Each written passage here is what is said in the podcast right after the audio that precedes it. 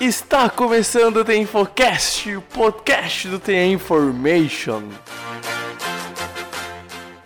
Joga pro alto e reza!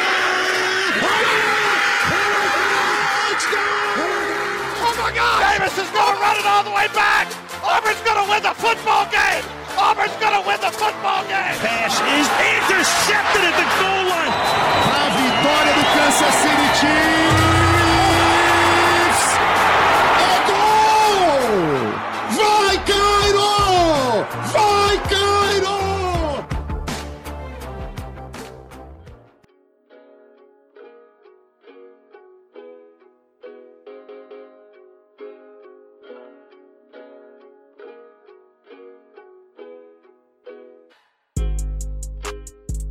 Olá, olá! Sejam bem-vindos a mais um episódio do The Infocast. Está começando o podcast do The Information, episódio de número 172. Hoje, para conversarmos um pouquinho, amigo ouvinte, sobre a semana 7. Ela passou, estamos oficialmente na metade da temporada, Pedro Matsunaga, e eu vou abrir o podcast como abriu o podcast passado. Meu, já é semana 8 praticamente, cara. Passa muito rápido, velho. Tá louco, chapa. Tudo tranquilo, mano? Fala aí, Bregs, fala aí, ouvinte do Infocast, estamos de volta aqui. E, cara, é isso aí, né? A gente já tá se encaminhando, tá praticamente na, na metade da, da temporada, né? É difícil definir uma metade quando o número de jogos é, é ímpar, mas uh, a gente já tá praticamente na metade. E, cara, passou muito rápido e, assim, é, as coisas ainda estão muito confusas. Eu, eu, eu não esperava uma, uma NFL tão disputada assim. Eu achava que a gente já teria algumas respostas que a gente ainda não tem é, nessa temporada. Então, cara, tudo acontecendo muito rápido, muito louco. E, cara, é, é isso. É, a gente piscou o olho, a gente saiu de, de uma. De uma maluquice de não saber se ia ter temporada ou não pra semana 7 já acabando, né? É, cara, exatamente, exatamente. Tinha uma NFL muito disputada, uma NFL bem equilibrada e que tá gerando ótimos jogos, né, Guto? E eu diria também tá gerando ótimos podcasts, afinal, a qualidade desse ano, ó, vou te falar, Guto, tá elevadíssima, tudo certo, meu conterrâneo aqui do Rio Grande do Sul? Fala, Bregs, já pra galera de casa. Cara, que NFL maluca, que, que temporada maluca, né? Uma temporada dentro, dentro de uma pandemia que infelizmente nos atacou no ano de 2020. Mas tem sido muito bom, tem gerado muito conteúdo, muita interação, principalmente lá no Twitter. Então, já aproveitando aí para fazer os merchandising, deixe seguir a gente no Twitter e no Instagram, InformationNFL. A gente tem um canal no, no YouTube também, então aproveitem. Isso aí, muito conteúdo, muito conteúdo. E nessa pegada, então, a gente já vai pro bloco de recados, tá, pessoas? Porque a gente tem muita coisa para discutir, conversar neste episódio, fazendo a análise da semana 7 da National Football League.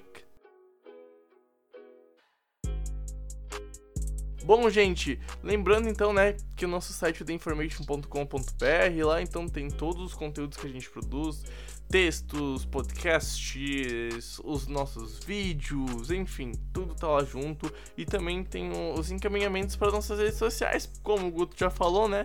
Arroba InformationNFL no Twitter, The Information NFL no Instagram e no YouTube, mas pesquisando pelo nosso nome, você acha a gente tranquilinho de boaça. Lembrando também que temos o InfoClub, nosso plano de assinaturas, caso você goste de futebol americano e queira ter muito mais NFL na sua vida, bem, meu amigo, só assinar baratinho, menos de 50 centavos por dia, vale muito a pena. E também lembrando, né, a gente tem o nosso apoia que, né, caso você goste do nosso trampo e queira continuar que ele existe nas redes sociais, pô, queda 10 centavos, 20 centavos, 1 real vai ajudar bastante.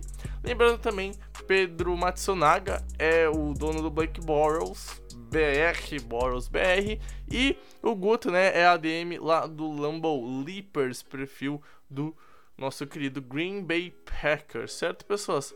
Tudo que a gente comentou aqui está linkado no nosso post lá no nosso site, certo, gente?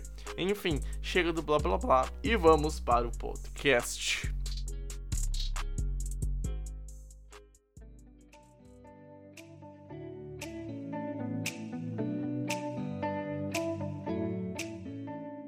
Bom, gente, vamos lá então começar conversando um pouquinho sobre os jogos dessa semana 7. E a gente vai começar, Pedro Matsunaga, conversando sobre Carolina Panthers e New Orleans Saints, um jogaço definido lá no finalmente, né? A gente teve um 27 a 24 a favor do time de New Orleans, que chega a 4-2, jogo importantíssimo dentro da divisão. Apenas uma vitória separa as franquias e aí depois a gente vem pro critério de desempates, né? Ou seja, vitória para lá de importante do Saints do Drew Brees, que está voltando a jogar bem. Drew Brees está voltando a passar a bola para mais de 10 jardas. Fez um bom jogo ontem. E claro, Camara correndo bem, e aos poucos parece que o Saints vai se voltando a se reencontrar, ainda sem o Thomas, né, que é o grande nome da franquia na minha sincera opinião, Matsunaga, mas uma vitória importantíssima que pode pôr de novo New Orleans no rumo para buscar a divisão, tendo apenas um jogo atrás do Tampa Bay Buccaneers já. Cara, você citou aí que foi um jogaço, né, pra, pra começar abrindo esse jogo. E realmente foi um espetáculo, assim. É, o jogo inteiro foi espetacular, foi um jogo sempre apertado. A diferença sempre se manteve em uma posse de vantagem pro time que ganhava o tempo inteiro. E, e, a, gente, a gente viu um primeiro tempo que eu, é, eu cobri esse jogo lá né, no, no Twitter da Information.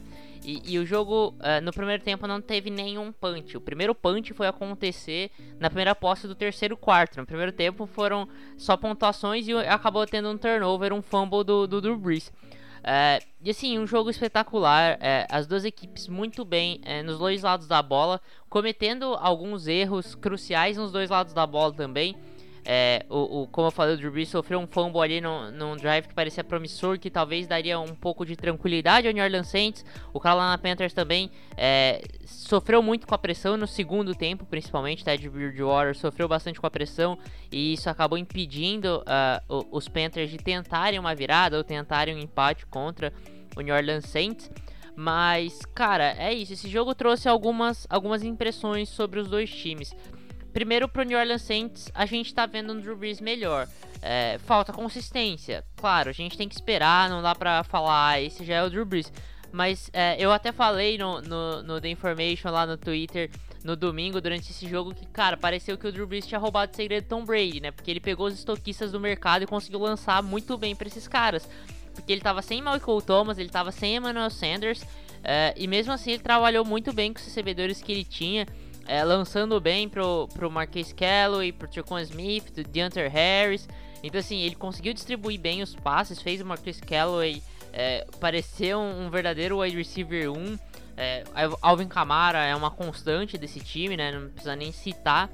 E, e assim, pelo lado dos Panthers, a gente vê, é um time que, que tá se formando ainda, é um time que ainda precisa de, de algumas melhoras, principalmente na defesa. Eu acho que esse time precisa melhorar uh, na, na, secundária ali. O corpo de linebackers também precisa taclear melhor.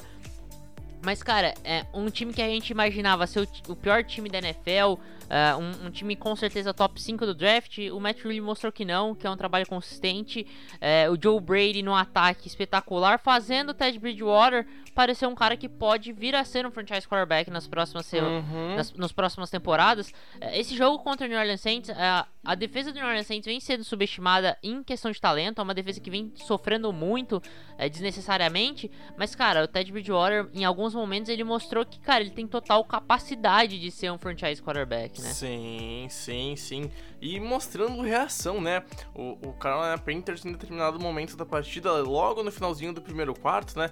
Ele acaba ficando uh, duas posses, né? Ficou 14 a 3 para o, o Saints e mostrou a reação, né? Conseguiu um TD, forçou um fumble do, do Drew Brees quando o New Orleans caminhava para anotar mais pontos, já estava na red zone Aí conseguiu roubar a bola, capitalizou, virou o jogo, né? É, o turnover rendeu 7 pontos. E aí depois começou um, o jogo a ficar menos ofensivo, ficar mais defensivo. E a gente teve um primeiro tempo com muitos pontos, o segundo tempo onde as defesas começaram a parar os ataques adversários, mas mesmo assim a gente viu essas franquias correndo muito bem com a bola, administrando seus drives, né? Numa batalha de trincheiras, de domínio de posse. E, cara, decidido dos detalhes, né?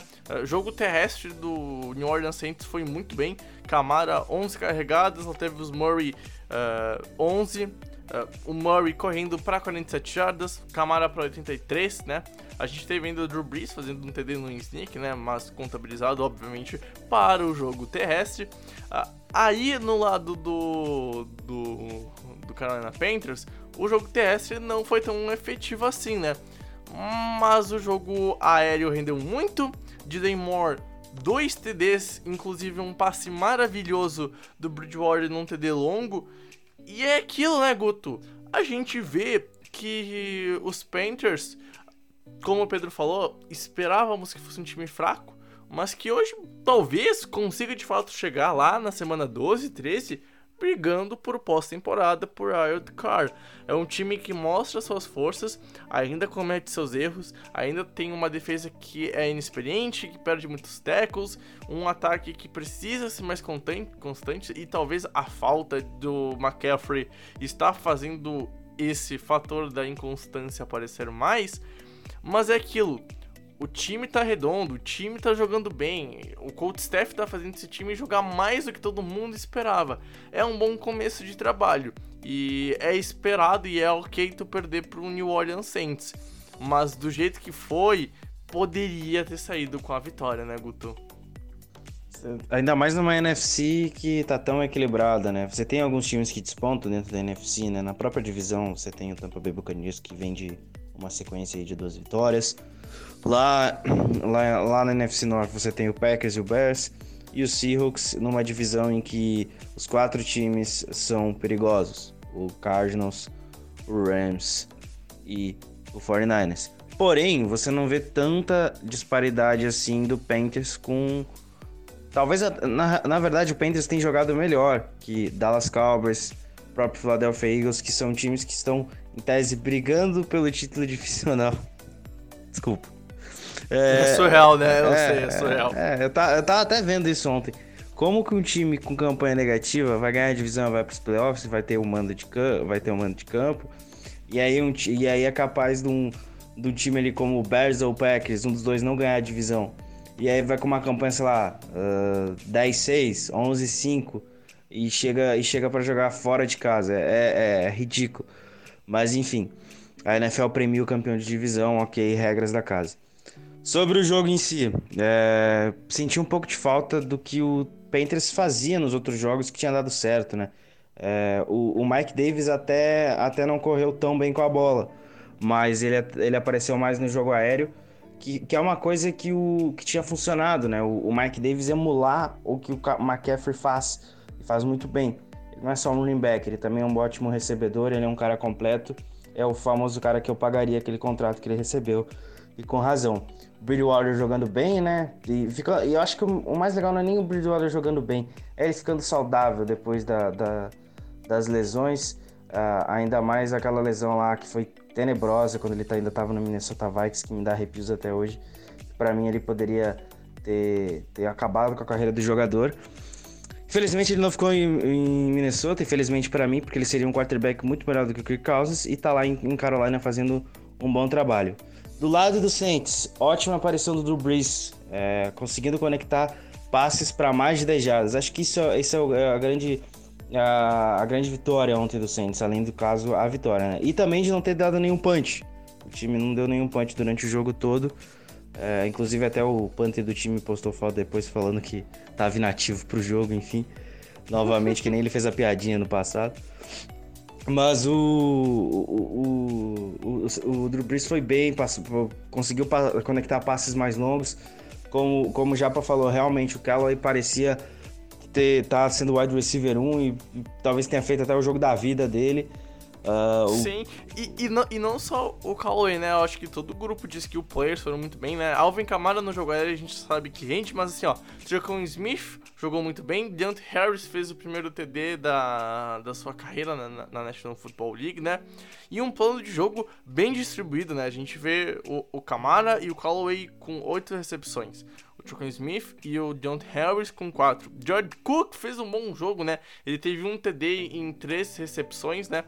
E assim, um plano de jogo que, além de distribuir bem a bola quando passa, distribuiu bem corridas e passes, e o que ajudou o time a ter o controle de posse, né? Por exemplo, o primeiro drive da franquia, cara, foi quase 9 minutos que virou 7 pontos. Aí depois teve um drive de quase 5 minutos que virou mais, mais 7 pontos. Então, assim, a franquia soube jogar bem soube administrar o relógio. E aí lá no terceiro período, quando o jogo começou a ficar mais amarrado, mais disputado, a franquia de novo, mais um drive longo, 7 minutos, que transforma em pontos. Por quê? Porque a franquia foi equilibrada. E eu acho que é isso que falta no Saints. Faltou no Saints quando começou a perder esse equilíbrio. Por quê? Porque Drew Brees não conseguiria conectar os passes longos. Quando ele começou a acertar esses passes longos, a defesa começou a temer mais a profundidade. Não botava tanta gente no box o jogo terrestre, assim, jogou melhor, né? Tirando o jogo contra os Packers, que a gente sabe o que foi, né? É, bom, não vou ficar relembrando para não deixar o Gusto triste. Mas enfim, uh, New Orleans Saints melhora quando começa a ter ameaça um pouquinho mais pro fundo de campo. E aí a gente se pergunta como esse time vai ser quando o Thomas voltar. Se é aquilo que tudo que a gente esperava. Mas é isso. Eu acho que esse jogo prova que tanto Saints quanto Carolina pode brigar pros playoffs e o Bucks também, que jogou bem, não é um time que já, já levou a divisão. Porque numa dessas pode sim perder pro Saints de novo e perder até pra Carolina. E a divisão tá embolada, né, Japa? É, então, né? É isso aí, né, Brex? Eu acho que assim, uh, os Panthers, principalmente por, por, por uma questão de, de desempenho em campo, né? Não, não pelo número, né? Os números dos Panthers ainda são modestos. É um time que tá 3-4, mas assim, o desempenho em campo mostra que pode ameaçar, que pode brigar por uma vaga de wildcard, que buscar pela. Uh, prov provavelmente a vaga de wildcard sai para o segundo colocado dessa divisão, né? Então, assim, acho que a forma de, de se garantir é sendo campeão de divisão. Acho que os Panthers não vão disputar o título de divisão, mas podem tentar roubar uma vaguinha aí de, de wildcard, como o Guto citou bem, né? Eu acho que um fator importante da gente pensar nesse Carolina Panthers é, é um time que foi extremamente dependente do Christian McCaffrey. O Christian McCaffrey carregou o ataque praticamente sozinho na temporada passada e ele estando fora, os Panthers conseguem produzir. Quando ele voltar, o que vai acontecer? A mesma pergunta que você fez em relação a, ao Michael Thomas no Saints, eu imagino aqui no Carolina Panthers com o Christian McCaffrey. Então, assim, existe uma possibilidade ali dos Panthers brigarem e assim, mesmo se não brigar, vai ser uma pedra no sapato desses dois times, né? Exatamente, exatamente.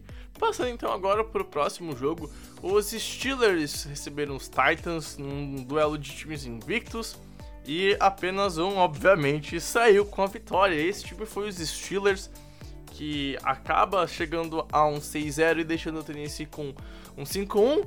Um jogo, né, Guto, que foi bem disputado, acabou literalmente no último segundo com erro de field goal do Steven Gotkowski, mais um pro, pro nosso querido kicker, né, que já não é mais o senhor automático, outra hora já fora, é isso. Mas, cara, eu fico com a impressão que o melhor time venceu mas não seria nenhum absurdo que os Titans também tivessem saído eles com 6 zeros. Um duelo equilibrado, um duelo interessante, uh, uh, Big Ben passando bastante a bola e indo bem de certa forma. E eu também, Guto, há tanto que cobri o jogo no Twitter do site, fico com a impressão que um tempo foi dos Steelers, um foi dos Titans, mas não foi um domínio absoluto. Foi um domínio onde em algum momento o time que foi dominado conseguiu reagir. E eu fiquei com a impressão que os Steelers, quando foram dominados, sempre tinham o pass rusher incomodando, sempre conseguia deixar o Derrick Henry numa corrida para perda de jardas. E saem então os Steelers vencedores, mas assim, um jogo que mostra que possivelmente a gente possa ter esse embate de novo, quem sabe lá em janeiro. E talvez, cara, numa dessas, essa vitória pode ter definido a bye week, cara. Não é nenhum absurdo pensar Steelers e Titans brigando pela seed 1 DFC depois dessas primeiras sete semanas, né, velho? Cara, não é, não é loucura nenhuma, até pelo jogo que o Tannehill tem feito, trabalhando muito bem utilizando play action, né? Uh, não foi um jogo espetacular ontem do Derek Henry, mas foi um jogo bom, né? O Derek Henry, quando joga mal, ele vai bem, e é, e é por isso que é, um, que é um running back tão bom. Ele é um cara que tem um, um atributo físico muito acima da média, e aí é muito difícil para ele. E mesmo assim, quando você consegue parar ele, você uh, para ele em 75 jardas, ele teve um touchdown, corri um touchdown ainda. 4 jardas de média aproximadamente por corrida. Então, não foi um jogo, um jogo tão, tão ruim assim do Derek Henry. Por outro lado, a gente veio, viu o A.J. Brown jogando em altíssimo nível de novo, 153 jardas, 25 jardas de média por recepção, isto é um absurdo. Jogou muito bem o time do, do Ryan Tannehill. Realmente foi um jogo muito equilibrado. Até quando o, os Steelers foi lá e abriu 27 a 14, o Titans teve calma, procurou reação, conseguiu encostar, deixou o jogo 27 a 24. Infelizmente errou o field goal ali e certo não era para acontecer isso, né? Mas enfim, errou o field goal, levou o jogo não foi para prorrogação e terminou com vitória do Pittsburgh Steelers. Eu ainda não confio 100% no Steelers. Eu acho que é um time que 6-0 uhum. é, é uma campanha que condiz com o que o time tem apresentado, até principalmente defensivamente. É um sistema defensivo muito forte, principalmente em questão de pressionar o quarterback. Você tem Bud Dupree, Cameron Hayward, um dos candidatos a depoy, que é TJ Watt. Perdeu o Devin Bush, e isso pode ser um problema não agora, mas para os playoffs. E do lado ofensivo, o Claypool é a grande arma. Por isso até começam a surgir até rumores de troca do Juju. Acho que não vai acontecer. Mas o time tá, tá começando a se encaixar. E ontem foi uma ótima aparição ofensiva. Então eu acho que se o Steelers continuar jogando assim, principalmente dos dois lados da bola, e começar a crescer ofensivamente, olha, eu não quero enfrentar esse time em janeiro não. Steelers em janeiro é problema, amigo. Pode ter certeza. É, cara. É, cara. E assim, ó. Uh, um, plano de jogo que eu gostei bastante no primeiro tempo e, e, ao longo de toda a partida, né? Por mais que no segundo tempo tenha decaído quando abriu uma grande vantagem, né? Juju teve 14 targets e conseguiu 9 catches, 85 jardas. Jonathan Johnson, 9 recepções também para 80 jardas. 2 TDs do Johnson em 15 targets. Eric Brown, pô, de novo, mais um bom jogo do Tyrande. Uh, conseguiu 6 recepções, 50 jardas. Uh, James Conner correu muito bem também, 20 carregadas para 82 jardas, match de 4 mais ou menos. Poderia ter sido mais usado, na minha opinião, porque de novo, não gosto do Big Ben passando 50 vezes a bola. Tá, tudo bem que não foi 50, foi 49, né? Mas enfim, é um número muito alto pro Big Ben. E para mim tem condições de utilizar mais o Ben Snell, que correu pra um TD também. Então, pô, é, é uma dupla de running backs que não é a melhor da NFL. Mas, pô, o Snell consegue render também, então isso me incomoda. E o que me incomoda mais ainda é a oscilação ofensiva. Nesse jogo, pô, eu entendo que é contra uma boa defesa e talvez nem me preocupa muito porque Tennessee tem capacidade de fazer o que fez, de parar o ataque adversário contra qualquer franquia da, da NFL hoje em dia. É um time cascudo, é uma defesa que não é a melhor da NFL, mas é uma unidade que joga muito bem, é uma defesa que joga unida e consegue punir. Então, não acho que é problema, mas o geral, desde a semana 1 até agora, Tô com Guto, não tenho total confiança nesse ataque. Big Ben teve três interceptações. Uma foi numa Real Mary, outra foi quando uma bola desviou, e aí teve uma que eu achei que foi culpa dele, mas assim, um, um jogo irregular, eu diria, 2 TDs, 3 ints, quase 300 jardas, acertou quase 60% dos passes, se eu não errei aqui a conta matemática que eu fiz agora, o que é, é grande a chance, né, pô, humanas é foda, mas assim, Japa, a defesa é impressionante. A defesa faz com esse, que esse time possa ir mais à frente. Mesmo com as perdas, como o Guto já falou, possa ir à frente. E assim, Tennessee perdeu. Mas Tennessee também sai com uma aura, tipo, mostrando que pode brigar. Porque hoje, para mim, sinceramente, os Steelers estão brigando para ser a melhor franquia da NFL. E Tennessee quase conseguiu vencer o que hoje, para mim, é o melhor time da NFL. Então eu vejo essas franquias muito fortes. Talvez Tennessee consiga ficar no top 5 de times hoje, né? Mas aí é, é uma discussão um pouquinho mais aprofundada, né? Mas é aquilo, foi mais uma vez um jogo do ataque dos Steelers que foi irregular, mas de novo, não acho que seja grande problema contra os Titans. Se fosse um time pior, aí a gente poderia ligar o alerta para esse ataque, mas não é o caso. E Tennessee mostrando força de reação não empatou, perdeu o jogo, mas mostrou que pode voltar para um jogo contra um time forte depois de ter ficado muito atrás, né, velho? Então, uh, eu acho que assim, para mim tem alguns fatos que esse jogo nos mostram, e o principal é um, um dos que você falou, né, Bregs? O Big Ben lançando para quase 50 vezes a bola, lançou 49. A gente adiantou isso, né?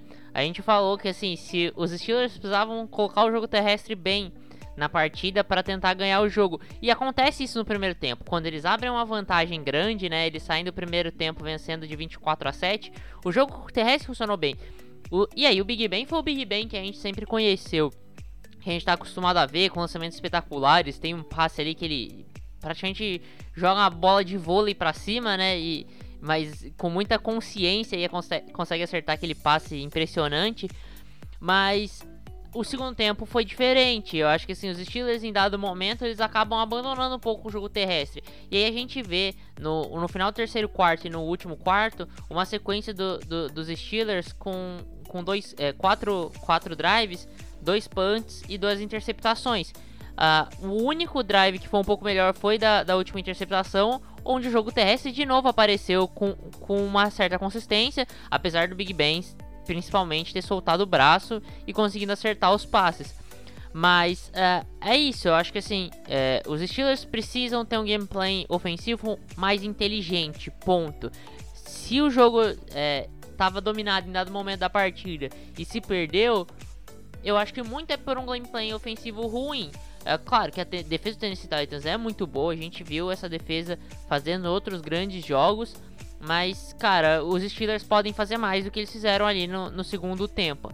Por outro lado, no Tennessee Titans, a gente vê o Derrick Henry sendo limitado a 75 jardas, mas foi a proposta dos Steelers. A proposta dos Steelers era parar o Derrick Henry. A gente falou que, assim, é, a principal chave para ganhar do, dos Titans é parar o Derrick Henry. O Derrick Henry termina o jogo com 75 jardas, é, tendo uma média ruim, abaixo das 4 jardas por tentativa. Então, uh, não foi uma boa partida do Derrick Henry abre espaço lá atrás. E aí eu acho que é outro problema. O Ryan Tannehill. É, o Ryan Tannehill, pela primeira vez na temporada, e não só nessa temporada, mas em muito tempo, desde o tempo, do final da temporada passada, desde os playoffs, o Ryan Tannehill se mostrou um limitante desse time. Nessa temporada vinha sendo um, um grande. Um, uma grande surpresa e, e, e, um grande fator positivo para esse ataque. Que quando o ataque terrestre não encaixava tão bem, ele ia lá e decidia. Quando o jogo terrestre é, oscilava um pouco, ele com os passes deles faziam o ataque avançar. E nesse jogo, apesar de dois TDs, nenhuma interceptação, 220 jardas, ele acerta é, menos de 60% dos passes tentados. É, ele hum. termina.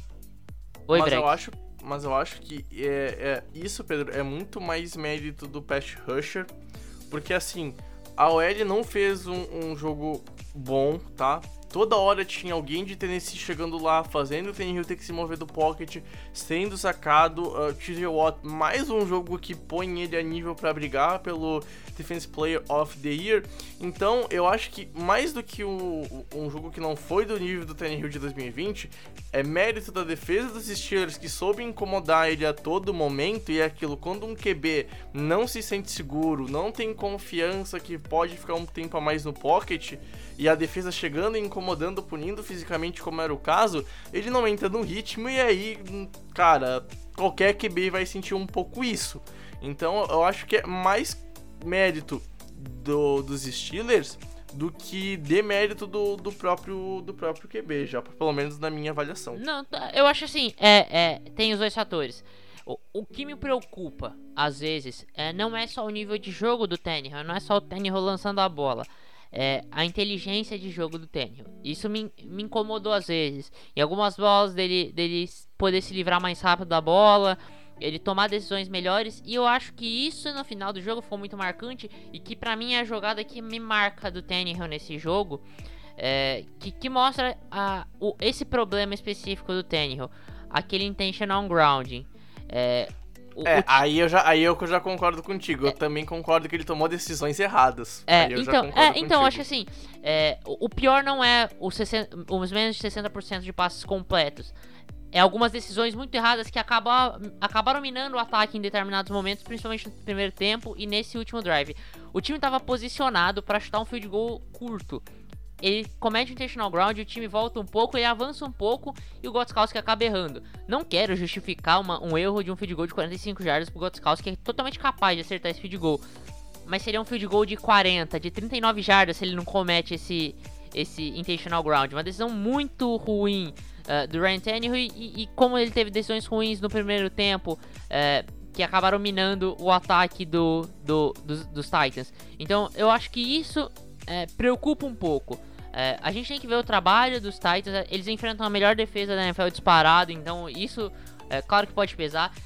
a gente tem que destacar um time que estava perdendo de, de 27 a, a 14, né?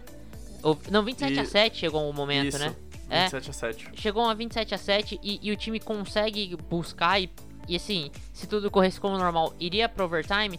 É um time que tem que ser, tem que ser é, é, reverenciado. Mas assim, precisa corrigir essas pequenas coisas e principalmente o ataque melhorar quando o Derrick Henry não consegue ser tão efetivo assim. É, cara, concordo, concordo. São coisas que tem esse uh, precisa melhorar para a próxima semana, mas, de novo, cara, um duelo que eu não duvido que ocorra em, em janeiro, e não é nenhum absurdo pôr assim, ó, Chiefs, Steelers e Titans como os grandes favoritos a bye week na AFC nesse ano de 2020, certo, gente? P pode falar, Guto, pode falar. Só mais uma coisa do jogo rapidão, é sobre os Steelers especificamente eles precisam de mais equilíbrio né, entre correr e passar a bola, porque não dá para ganhar todo jogo em que o Big Ben passa 50 vezes. Você não ganha jogo em que o quarterback passa 50 vezes toda hora. Então acho que ali o Steelers precisa de um pouco mais de equilíbrio. E sim, concordo. Esses três times mais o Ravens são candidatos a bye. Eu não descarto o Ravens ainda. Verdade, isso aí. Tinha, eu tinha esquecido dos Ravens. Minha culpa, minha culpa. Certo, pessoas? Enfim, vamos então passando para o próximo jogo, né? O Tampa Bay Buccaneers, que teria o Sunday Night contra os Raiders, foi movido para o jogo das 5 horas e 5 minutos e fizeram um duelo que em determinado momento foi disputado, em determinado momento Tampa Bay passeou e quando começou a passear, principalmente no último quarto, matou, né, Guto? E a gente tava em uma cal, né, no pessoal do site, tava naquele momento eu, você e o Vitão, né, nosso escritor da NCAA, que ajuda a gente lá no nosso Twitter, aliás, CogersBR, sigam lá, pô, adoro falar errado o nome. Mas enfim, piadas internas à parte, Guto. Tom Brady, 5 TDs totais, quase 400 jardas, uh, passou a bola 45 vezes, mas em nenhum momento foi uh, usado demais e com gameplay burro, nada disso. 33 passes completos. Cara, Tampa Bay tá com uma mentalidade de vencer. E Tampa Bay tá vencendo. E cada semana que passa, esse time encaixa. E não digo que é o melhor time da NFL. Talvez para mim hoje uh, não é o melhor time da NFC. Apesar de ter vencido os Packers, que na minha opinião ainda é o melhor time dessa, dessa conferência. Os jogos ruins acontecem e o Buccaneers tem os seus méritos. Mas, cara, tá dando gosto de ver e a mentalidade do Tom Brady pegou lá nos Bucks. É, e quando, quando uma mentalidade vencedora pega num time em que está, que está acostumado ao fracasso, e eu não tô dizendo isso para desmerecer o Tampa Bay Buccaneers, muito pelo contrário, mas os anos, uh, uh, foram anos medíocres seguidos até o Tom Brady chegar, e ele tá se provando, uh, não para mim, longe disso, ou pro Brags, não sei pro Japa, mas enfim, eu não tenho, ele não tem que provar nada para ninguém que ele é um quarterback de uhum. sistema, ele tem seis anéis Ninguém ganhou mais anéis que ele como quarterback, então acho que não tem que provar nada para ninguém. Sobre o jogo. Cara, o jogo tava equilibrado, o, o, Las Vegas tava conseguindo fazer frente e esse é o mérito de Las Vegas nessa temporada. Ele tem conseguido fazer bons jogos, derrotou o Kansas City Chiefs já e vai ser muito importante essa vitória para uma busca de playoffs na, na AFC. Então eu acho que é um time que uh, tem se mostrado um time ajeitado. John Gruden não tem feito um trabalho ruim lá em Oakland, lá em Oakland, perdão, lá em Las Vegas. Isso vai acontecer sempre. Aconte acontece, mas isso aqui é, vai ser frequente em 2020. Não, é, é, impressionante. Mas pegou uma franquia que tá conseguindo se ajeitar muito bem, que não tá sentindo a falta do Vita Véia na defesa. Continua sendo uma defesa muito agressiva com o Sul, com o próprio Lavonte David, que também é um nome que tem que ser colocado ali por fora na briga pelo Depoy, juntamente do Devin White, que, cara, o Devin White tem sido nada mais do que fantástico na defesa e o time tá conseguindo forçar turnovers. Quando você pressiona o quarterback, os linebackers conseguem jogar com mais facilidade, a secundária consegue, consegue forçar turnovers. O Anthony Winfield, inclusive, fez interceptação ontem. Uh, perdeu o, caba o cabaço na questão de fazer interceptação. Foi a primeira da carreira dele. E é um cara que, desde o college, eu já gostava. É, é um cara que consegue fazer uma função muito boa nessa defesa. E ele tinha um talento absurdo quando vinha do college. Caiu muito, caiu no colo do Bucks por causa das lesões. E tá conseguindo se manter saudável. Então é um time que uhum. uh, vai tendo o acréscimo do Antonio Brown. A gente sabe toda a história que fora de campo. Mas dentro de campo, com o talento que o Antonio Brown tem, é mais uma arma num trio de wide receivers que já conta com Mike Evans e Chris Goodwin. Você tem Rob Gronkowski e o Leonard Fournette no backfield, juntamente do Ronald Jones, enfim. É muito talento ofensivo. E a defesa vem jogando uhum. bem, com um staff maravilhoso. Ótimo trabalho do Bruce Arians.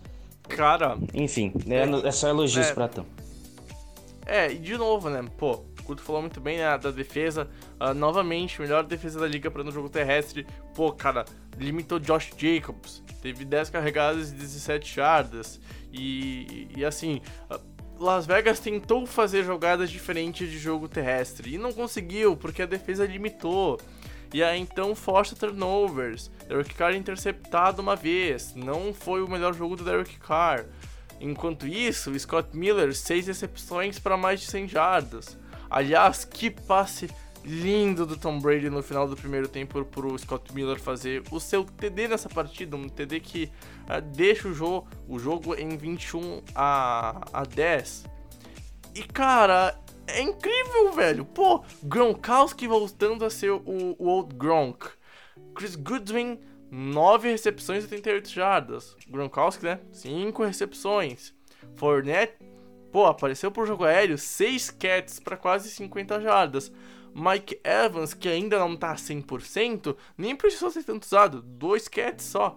E aquilo, a gente vê Tampa Bay envolvendo todo mundo, um jogo muito inteligente e tudo aquilo que a gente esperava de Tom Brady, com um cara que é uma mente ofensiva empolgante e, e genial na liga, uma das melhores da história da NFL, que é o Bruce Arians, né, Japa?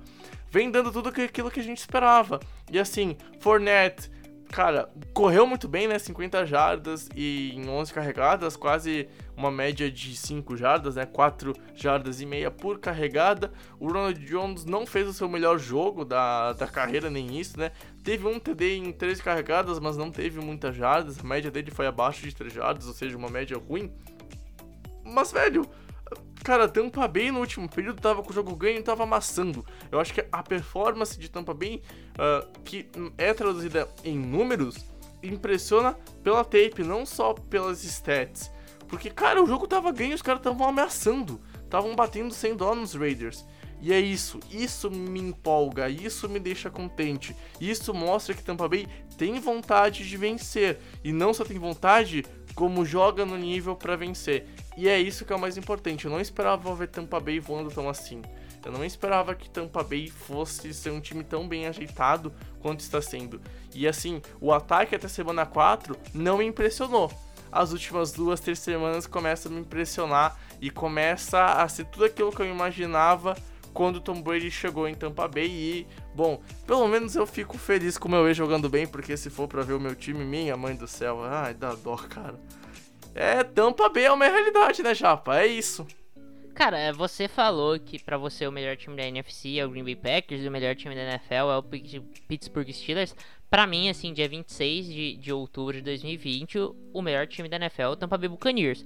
É, a gente pode discutir várias coisas, mas eu acho que assim. Só, só para arredondar, tá? Tampa Bay para mim é o terceiro melhor time da NFL, tá? Só para deixar claro. E, assim, falando em terceiro melhor, eu acho que a gente tem que colocar em, em pauta aqui uma coisa. Para mim, assim, a disputa de MVP tem dois nomes muito à frente: Russell Wilson, a gente vai comentar um pouco depois, e Aaron Rodgers. É, o Tom Brady hoje, para mim, assim, não existe discussão que ele é o terceiro nome para essa disputa. Uhum. É, não, é uma, não é uma discussão isso. Eu acho que assim, é, tem os dois num patamar muito acima. O Russell Wilson, assim, é, nadando de braçadas.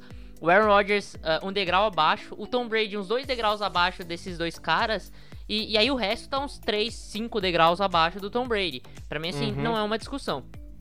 O jogo fantástico do Tom Brady, e, e eu acho que assim, cê cit- vocês dois citaram alguns pontos importantes e a gente trouxe no, no preview uma opinião de que é, a batalha mais importante nesse jogo era o duelo, de, o duelo de trincheiras e principalmente em relação ao jogo terrestre. A gente vê um Josh Jacobs é, limitado a 17 jardas terrestres, né?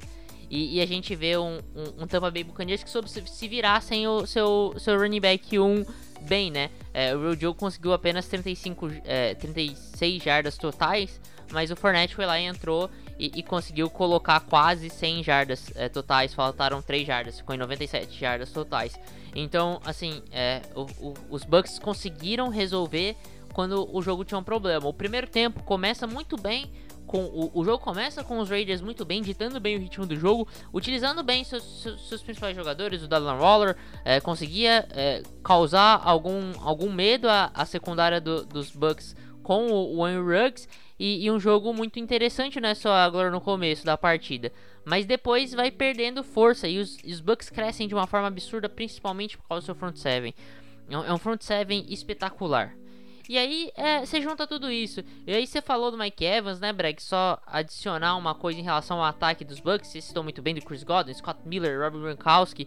Mas é, o Mike Evans, em específico, é, eu acho que vai chegar um momento da, do- da temporada que o Mike Evans vai ter mais pass interference sofrido do que targets, cara. Porque é impressionante como Sim. ele como ele é o tempo inteiro dobrado e como o tempo inteiro fazem falta nele pra ele não conseguir fazer recepção, cara. É, o, Mike Evans citou bem, ele não tá 100%, mas assim, ele é extremamente importante pra defesa dos Bucks, porque ele atrai muito da secundária do time adversário. Ele é o tempo inteiro dobrado pelo, pelos, é, pela secundária dos ad, adversária. E, assim, Famosa isca. isso, e, e assim, mesmo quando ele não é dobrado, é, me- me- mesmo quando ele é dobrado, ele sofre pass interference. E aí, quando ele não é dobrado, quase sempre sofre um pass interference. É impressionante como ele sofre pass, faltas de pass interference. Então, cara, esse ataque é. Assim, eu não vejo falhas nesse ataque. E, e eu acho que esse é o grande mérito que torna pra mim os, os Buccaneers o melhor time da NFL no momento. É um time que não tem problemas, não tem falhas. É um pass rush espetacular. É, é, é um run stuff muito forte. É uma secundária que se encontrou muito jovem e muito física, jogando num nível absurdo. É, o Guto citou o Winfield conseguindo sua primeira interceptação na liga, faltava isso pra ele. Pra mim é o, o Defen- Defensive Rook of the Year. É, e assim, e aí o ataque é, é tudo que a gente citou aqui, o OL muito forte, é, os recebedores funcionando bem, o jogo corrido entrando. É, cara, é, os Bucks não tem um problema. A, gente pode discutir, eles talvez não sejam o melhor time correndo com a bola, talvez não seja o melhor time passando a bola, mas assim, num, num overall assim, eu não vejo nenhum time melhor que os Bucks. E, e aí eu acho É, é um que time, é, é um time arrumado. É Sim. um time que, que é uma engrenagem e, e que não falha, pô. e pra ontem- mim Pô, Só- pode terminar. Não, só uma última estatística sobre isso, exatamente isso que você tá falando, Brex. Que é um time conciso, é um time que falha muito pouco. O Tampa Bay Buccaneers é o, é o, é o time. É o quarto time em conversões de, de, de posse na red zone em touchdowns. Então, assim, é, se você pegar todos os números de, de vezes que eles entraram na red zone e, e calcular a porcentagem, é o quarto time que mais consegue entrar na end zone dentro da, dentro da red zone.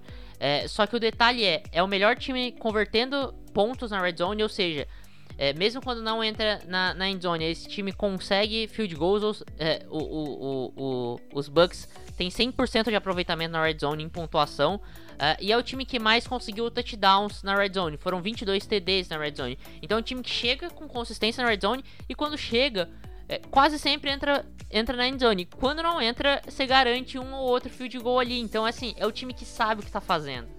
É, cara, é, um, é uma engrenagem, é um time pronto. Acho que assim, ah, entre o primeiro e o terceiro time, é diferença mínima, na minha opinião. Acho que assim, são franquias que podem vencer qualquer time e quando se põe em embates entre elas, não tem favorito. Pode ter um jogo do escambau, como foi Tampa Bay e Green Bay, mas Green Bay também teve um dia muito atípico.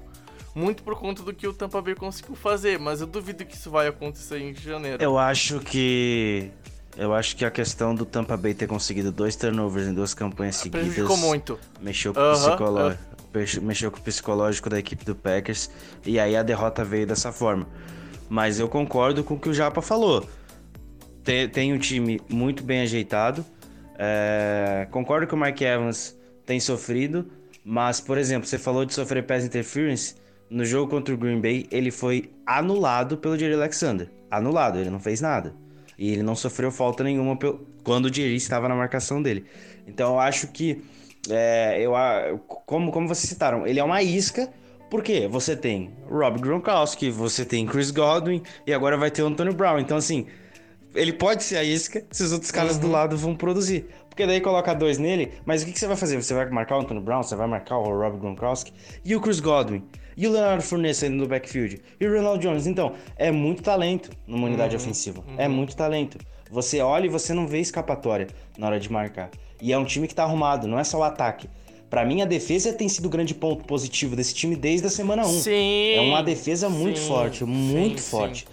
E principalmente, ela é agressiva, mas é inteligente. Por exemplo, a defesa do Saints é agressiva, mas comete muitas faltas. Pelo menos tem sido essa tônica da temporada. A defesa do Tampa, ela é, é agressiva, mas consegue ser inteligente. E isso faz total diferença na hora de ganhar Exatamente, exatamente. Concordo com o Guto, certo, pessoas?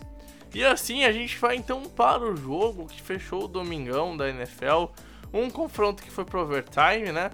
Uh, eu esperava um, um, jogo disputado, mas talvez não tão disputado assim, Japa. Um Arizona Cardinals que vence por um field goal, né? Um field goal mais longo do que a primeira tentativa no overtime, que foi errada. Errou de 41, acertou de 48 o Gonzalez, mas o que importa é que no final do dia a Arizona fica com 5-2, Seattle fica com 5-1. A gente tem uma divisão emboladíssima e cara, olha, Seattle sangrou feio pela primeira vez. Já tinha sangrado? Já tinha sangrado, mas não tinha sangrado ao ponto de perder. Ontem aconteceu isso e é aquilo. Quando o MVP tem um dia que não é perfeito ou quase perfeito, é um dia irregular, como para mim foi o caso, que oscilou entre passes de MVP e passes de QB Rook. Cara, Seattle sangra, perde o jogo por seus erros e Arizona começa a pontuar, começa a deixar as coisas mais emboladas. E assim, não cravo que vá para os playoffs, mas pelo menos tem que ter um, um olho porque já são, são duas vitórias dentro da divisão e esse time pode incomodar, Japa.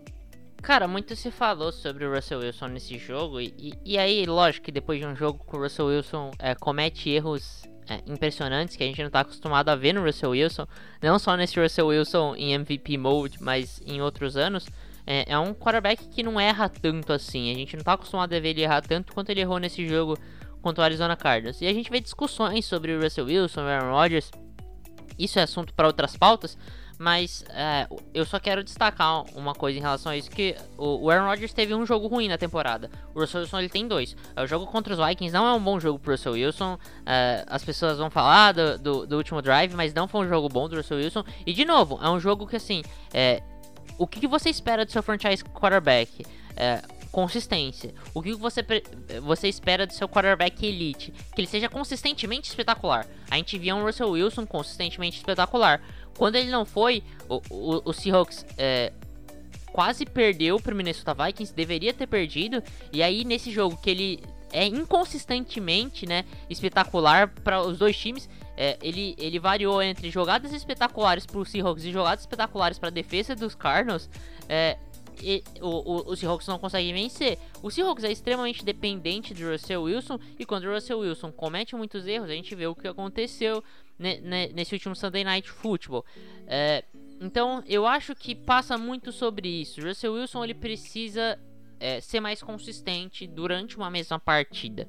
Eu acho que não só é, em relação a, a, jogos, mas durante uma mesma partida ele precisa de uma consistência melhor. E, e pro lado dos Cardinals, cara, é, eu acho assim, a gente pode destacar várias coisas, mas eu queria destacar dois problemas do ataque, especificamente dos Cardinals.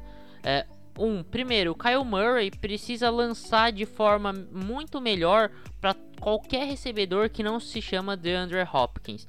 É, o Kyle Murray ele tem dificuldades de lançar para outros jogadores. E aí, para mim, o principal exemplo é o Christian Kirk, que eu acho que é um cara que precisava ser mais acionado.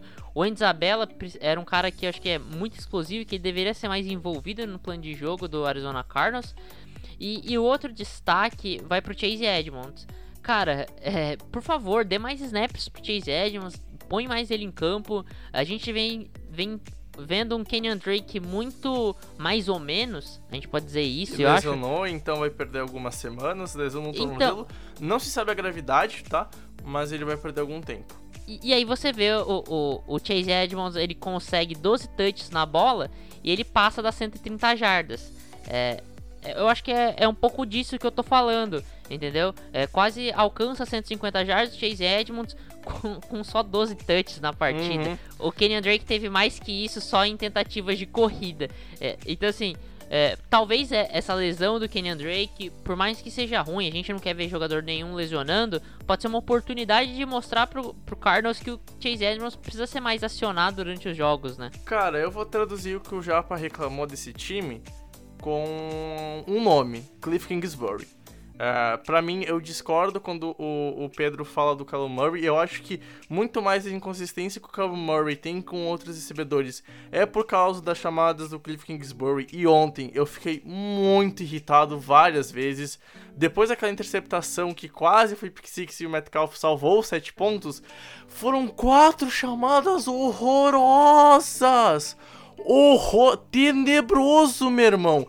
Teve uma, a terceira pra gol.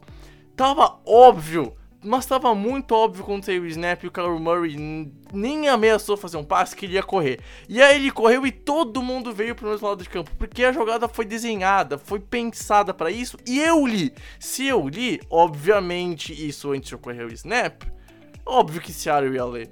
A, a chamada da quarta descida para pro gol também horrorosa, tenebrosa, cara, assim, isso me incomoda. Eu acho que os erros de Arizona no ataque e que combinam com o erro do Kyler Murray é erro do Cliff Kingsbury. Eu não gosto do que ele vem fazendo.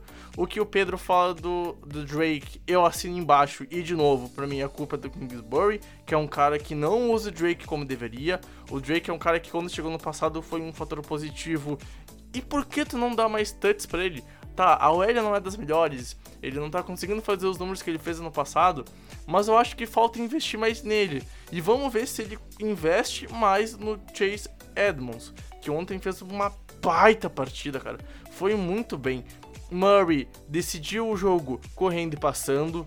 Foi um cara assim, olha, que pra mim prova que ele é um QB que tem condições de levar essa franquia para os playoffs, mas precisa de apoio do- das chamadas. E assim, é fácil tu lançar pro DeAndre Hopkins, porque é muito explosivo. E até ainda pro Fitzgerald, não é mais o Larry Fitzgerald que a gente eh, viu ao longo da NFL, mas é um cara que tem sua idade e é consistente ele ainda consegue fazer catches importantes e mirabulosos. Só que assim, tu precisa jo- desenhar jogadas mais interessantes para outros nomes. Pegar o, o Andy Isabella é um cara explosivo, e por que tu não usa mais a explosividade dele em fundo de campo? Sabe? É isso que me incomoda. Christian Kirk é um cara que eu acho que também poderia ser mais utilizado, mas de forma mais inteligente. Então eu me incomodo muito com as chamadas do Arizona Cardinals. Eu acho que a gente tem que começar a contestar o que o Cliff, o que o Cliff Kingsbury tá chamando, Guto. E assim, é aquilo. Ontem o time errou. Seattle errou mais. Só que é isso, velho. Quando a defesa conseguiu fazer o, o seu, as suas interceptações, decidiu o jogo. E aí, de novo, eu vou fazer mais uma crítica a Scott Staff. Por que diabos o Vance Joseph não usa mais o Isaiah Simmons? E até eu e o Pedro a gente brincou no grupo, né? que, Pô, o cara é uma anta, velho! O cara tem o Isaiah Simmons e pra mim eu acho que eles esperavam que o Isaiah Simmons era um outro jogador e obviamente ele não ia dar certo na, na NFL, como não encaixou sendo usado como linebacker, mas mesmo assim, no pouco que ele tá, ele mostra talento. Ontem a interceptação dele foi muito boa, total méritos pra ele, numa leitura bem péssima do Russell Wilson e é aquilo. Pra mim a Arizona mostra que tem talento pra conseguir brigar pro wildcard e quem sabe divisão. Só que eu acho que o Colt Staff em vários momentos é a âncora desse time, por incrível que pareça, Guto. Cara, primeiramente sobre o ataque, chamados do Kingsbury. É, eu, ainda, eu ainda vou dar um voto de confiança pra ele, por tudo que ele já tem feito pelo Cardinals. Ele melhorou muito esse ataque quando chegou na temporada passada. E é um cara que tem uma boa mentalidade ofensiva. Ele só precisa chegar no tom certo com o Kyler Murray, porque senão você vai ter jogos bons e jogos ruins do Cardinals, como já aconteceu essa temporada. Talento não é problema. A linha ofensiva pode ter seus problemas, mas você tem DeAndre Hopkins, Fitzgerald, Christian Kirk, Isabella, Chase Edmonds, um próprio Kenyon Drake que saiu, então talento não é problema. Talvez, talvez esse time precise mais um Tyrande de confiança, mas eu não sei se isso vai ser o foco do time na deadline. Já, trou já fez um movimento, né?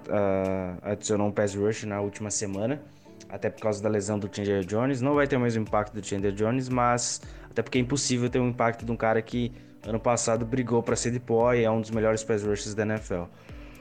A defesa sofreu muitos pontos, é verdade, mas quando você joga contra os Seahawks, você tem duas maneiras de ganhar.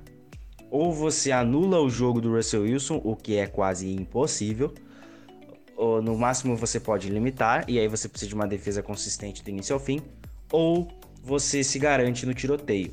Ontem, o Cardinals tentou se garantir no tiroteio. Deu certo, mas não vai ser sempre que isso vai acontecer, não. Até porque o Russell Wilson teve alguns erros bem bobos, como vocês já falaram. E a defesa do Seahawks é o grande ponto fraco desse time. Se até, se até algum, ponto, algum tempo atrás conseguia ser boa contra o jogo terrestre, já não é mais. A gente tem aí a chegada do Damian Harrison, que pode ser um, um, um diferencial para essa defesa, mas não pressiona o quarterback, Uh, os linebackers não estão jogando bem, por mais que tenha talento na posição como Bob Wagner e KJ Wright. O KJ Wright ainda está jogando mais que o Bob Wagner. E a secundária sem Jamal Adams é um desastre, para não falar outra coisa. Então, você tendo que depender totalmente, todo o jogo, do Russell Wilson, uma hora isso não vai dar mais certo. Não vai dar certo. Eu, e, e olha, tô falando por experiência própria. Uma hora esse time chega no limite. O Aaron Rodgers fez isso em 2016 carregou um time nas costas até a final de conferência. Chegou no limite. Quando chegou no limite, tomou 40 pontos e não teve como reagir, porque a defesa não tinha, não tinha, não segurava o ataque do, do Atlanta naquela final de conferência e o Rodgers não conseguia trabalhar contra uma defesa que mal deixava ele ficar em campo, mas que não fosse uma defesa espetacular. Cara, e, e não, mas é, é isso. Não, não precisa, é, não precisa ir nem tão longe, cara se a gente pegar, e principalmente quando o, o boom da, da NFL deu no Brasil, né, que foi justamente 2016, 2017, mas eu acho que o exemplo mais recente é o Kansas City Chiefs do Mahomes histórico de 50 DDs, né, que a, a defesa era fraca, a gente falava isso semana após semana, e aí chegou numa final de conferência e o, os Patriots foram para um tiroteio, mas fizeram um primeiro tempo muito bom, mas é aquilo, dependia do Mahomes. E a defesa não conseguiu ajudar o Mahomes a, a vencer. Então, assim, eu acho que tá claro que Seattle vai sangrar muito na defesa e precisa ajudar logo seu QB, porque é aquilo, a gente pode ter mais um ano histórico de um QB que não vai ser traduzido em títulos, porque talvez a defesa não ajuda. Já aconteceu em 2016, Aaron Rodgers não teve um ano histórico de 50 TDs em nada, mas foi um baita ano do Aaron Rodgers. A gente teve um Patrick Mahomes. Só deixando claro, eu acho que ele, ele, ele liderou a liga em, em TDs naquele ano, foram, 40, foram 49. E a gente viu o, o querido Patrick Mahomes com 50 DDs morrer por causa da defesa, sem ter a posse de bola. Então, eu acho que tá claro para nós três aqui que, que Seattle tem graves problemas. E é aquilo, ou eles ajudam o Russell Wilson, ou eles estão quebrados já, pá. Cara, é, é exatamente isso. A gente viu uma defesa extremamente incompetente. E eu acho que, assim, um outro problema que a gente tem que destacar aqui é, faltas, né? É, como as Sim. faltas minaram totalmente o time do, do Seattle Seahawks. Aquela falta no field goal é, é, a, é a mais memorável, mas assim, não é a única. Então a gente vê uma defesa frágil e pouco disciplinada. É, assim, vai, vão ter críticas pipocando o tempo inteiro para a secundária do, do, do Seahawks. Aí, principalmente Flowers, né? Que, que é o, o, o CB backup de imediato e, e, que acabou entrando ali. E em alguns momentos foi ridículo. É, tem um lance muito curioso, né? Que é, é, uma individual dele com o, o DeAndre Hopkins. Que o Kyle Murray, antes de lançar a bola, dá um sorrisinho assim. É, ele fala, cara, você tá de sacanagem, né? Quem que, quem que chamou essa jogada defensiva? Beleza, vai lá, Nuck. E pega esse TD. E foi o, o, o a recepção de TD do, do, do Hopkins no jogo, né? Mas é, é isso, cara. A gente vê uma secundária extremamente frágil, com jogadores que, assim, é, que parecem que não estão em campo. É, o, o Guto citou bem, o Bob Wagner, é, assim, a gente se acostumou a ver um Bob Wagner que é que sempre foi um dos melhores middle linebackers da, da NFL. É, hoje sendo um cara comum, sendo um cara que assim, aparece pouco no jogo, que, que a gente tava acostumado dele sempre estar tá muito próximo da bola, a gente já não vê mais isso. É, a, o pass rush do, do, do Seahawks é, é lastimável, teve um começo animador, né? Em alguns jogos, mas assim, já decaiu, já voltou a ser o que se espera mesmo desse pass rush, que é muito frágil. É, o miolo de, de, linha defensiva muito fraco. Jaron Reed é, ele joga 80% dos snaps, parece que ele tá em 10% só. Então, assim, é, é, nenhuma consistência defensiva. É um time que, assim, é, tem alguns talentos que, que talvez é, se sobressaíssem. E aí eu, eu cito alguns casos, por exemplo, o Bob Wagner. É, o KJ Wright é um cara que ainda vem jogando bem, mas tem o Shaquille Griffin como cornerback também, que, que deveria jogar melhor. Tem ali tem pouco talento, mas tem talento para jogar melhor do que joga.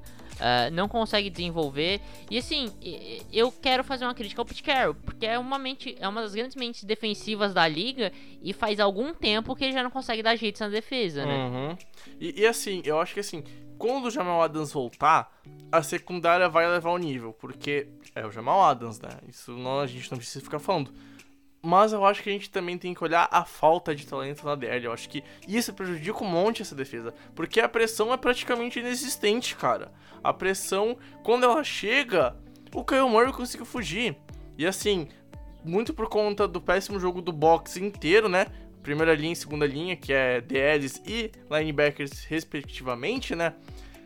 Cara, é, é aquilo. Seattle tem uma defesa que prejudica a franquia. Para mim, Seattle é o, o Kansas City Chiefs de dois anos atrás.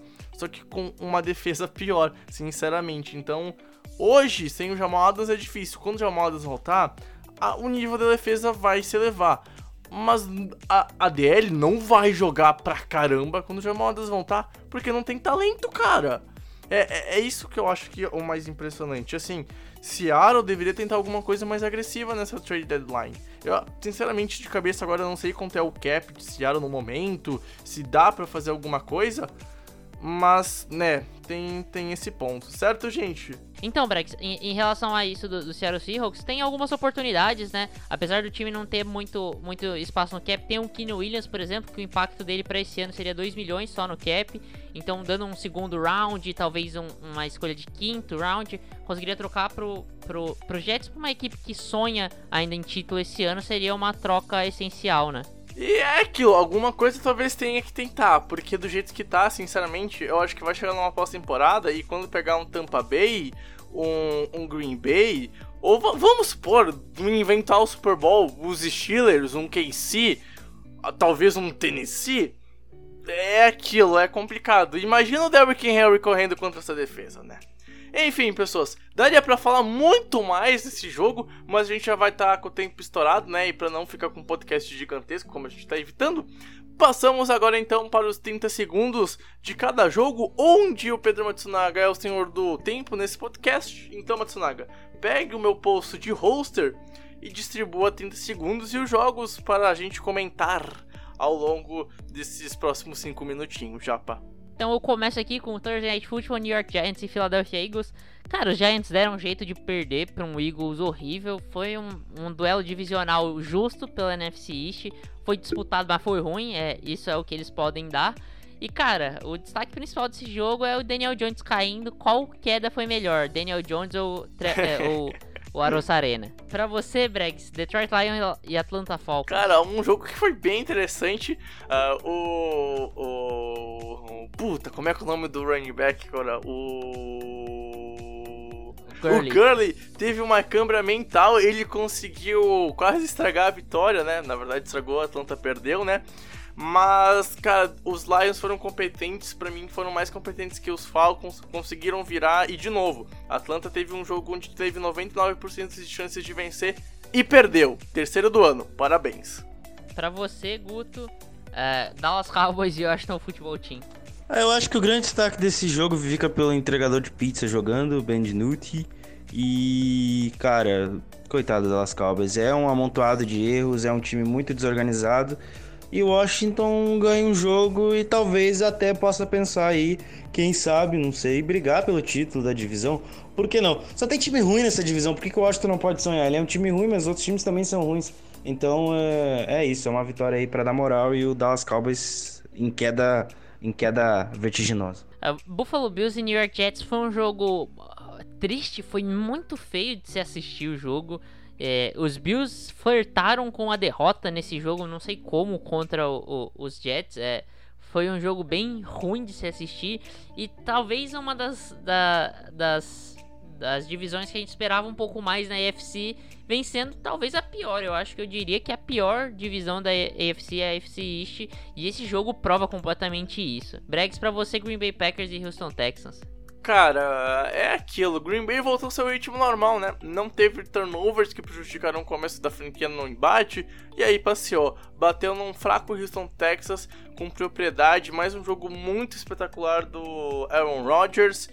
E é isso, cara. Green Bay amassou, voltou ao seu ritmo normal, destaques somente positivos e foi tomar pontos quando o jogo estava morto. E começou com tudo, 21 a 0 no primeiro tempo. Green Bay é um time muito bem treinado. Guto, com você, Jacksonville Jaguars e Los Angeles Chargers. Um de equilíbrios, mas aí o talento favoreceu o time que tinha mais, né? E o Chargers fez valer disso, abriu 10 pontos ainda faltando 5 minutos e só administrou. Destaque desse jogo é Justin Herbert. Que temporada, que, que, que escolha e que quarterback. Ele vem calando a boca de muita gente, inclusive a minha, de que não é um bust e é um cara que pode levar, quem sabe, essa franquia pra frente. Ainda é cedo mas o saldo desse jogo é totalmente positivo pro Chargers. San Francisco 49ers e New England Patriots fizeram um jogo de segundo horário é, bem melancólico pro torcedor do New England. É, foi um Patriots que, assim, eu não lembro qual foi a última partida tão ruim dos Patriots. É, faz muito tempo que eu não vejo os Patriots jogando tão mal. É, e assim, o San Francisco 49ers razoável conseguiu atropelar completamente esse New England Patriots que parecia que estava jogando em outra velocidade. Tava parecendo que estava é, em câmera lenta ali, meio 0,5 de velocidade. Então, 49ers venceu com tranquilidade. Com você, Bregs, para finalizar, Kansas City Chiefs e Denver Broncos.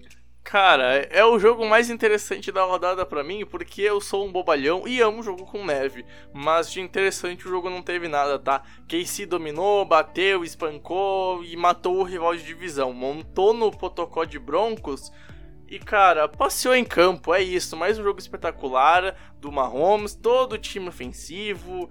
É um baile, cara, é um baile. E assim, sinceramente, é, KC praticamente já garantiu o título de divisão, velho. Só uma curiosidade. Fala aí, Guto. É, eu ia falar isso agora. Eita. Deixei passar esse. Então, Guto, vai lá, Browns e Bengals. Cara, Joey Burrow uh, é sim um franchise quarterback. 440 jardas, 4 touchdowns. Que atuação dele. O Bengals conseguiu de novo ter uma liderança muito confortável por muito tempo e perdeu o jogo. Aí é mérito do, do, do Browns. Odell Beckham Jr., infelizmente, fora da temporada, mas Baker Mayfield fez um bom jogo apesar de tudo. É, vitória e campanha positiva. Browns também ali na briga por quem sabe tentar o título divisional, mas cravando mais e mais a sua vaguinha nos playoffs. Só uma curiosidade sobre o Mayfield nesse jogo: o Mayfield começou 0 de 5 nos passes com uma interceptação. Desde então ele conseguiu 22 passes certos de 23 tentados. Nossa, o único errado foi um, nossa. um. Um. Como que chama? Hail Mary? Não, quando joga a bola no chão. Ah, Spike, um. Spike, um Spike. É, foi Spike, foi o único, o único Nossa. passe errado dele nessa sequência. Caraca, que, que, que É, jogo foi uma streak de, de, de 22 passes completos, de 22 tentados e, e 5 TDs. É, é, cara, eu acho que é um jogo que prova que o Baker Mayfield pode fazer sim alguma coisa em Cleveland, né? Enfim, E, e uma última. pode, pode Calma aí, falar. Breck. Só uma última curiosidade aqui, e- mas do podcast falando. Pela primeira vez, o- o- os, os times dos três que estão aqui gravando foram pra esse quadro e nenhum de nós comentou o próprio É, time. ainda bem. Ó, na boa, ó, va- bom, o, podcast, o assunto futebol americano já tá, já passou, né? Eu acho que já ficou claro isso, né? Aqui é a sua Groselha, quem tá ouvindo aqui vai ouvir mais uns 5 minutos, provavelmente. Cara, ó, deu vontade de chorar vendo os Patriots ontem. De boa, eu acho que, de- sei lá, eu acho que desde que o Tom Brady era titular não tinha um jogo tão ruim assim. E agora sem ele, time todo quebrado, cara. É, ah, olha, de boa, assim, ó. Não duvido que seja o pior jogo dos Patriots em 20, 21, 22 anos, cara. Não parei para buscar alguma coisa assim. Eu acho que eu vou conseguir fazer isso ao longo da semana se a faculdade deixar. Ah, deu, dó, cara. Tá louco. Deu dó, velho. Né? Fazer o quê? Não, não, não, não, não, não, não, não vou pilhar tank, não gosto de tank. Mas é aquilo, se meu time vencer, opa, Patriots venceu. E se meu time perder, hum, olha, Justin, o, o, o Justin daí, ó, o, o, o Sunshine. Então, é, acontece. Fazer o quê? Uma hora esse ano ia acontecer pros Patriots e é, é só, só tentar assimilar traulitado tomada ontem, né? Enfim, é, é, faz, faz parte do esporte. Não adianta, não adianta.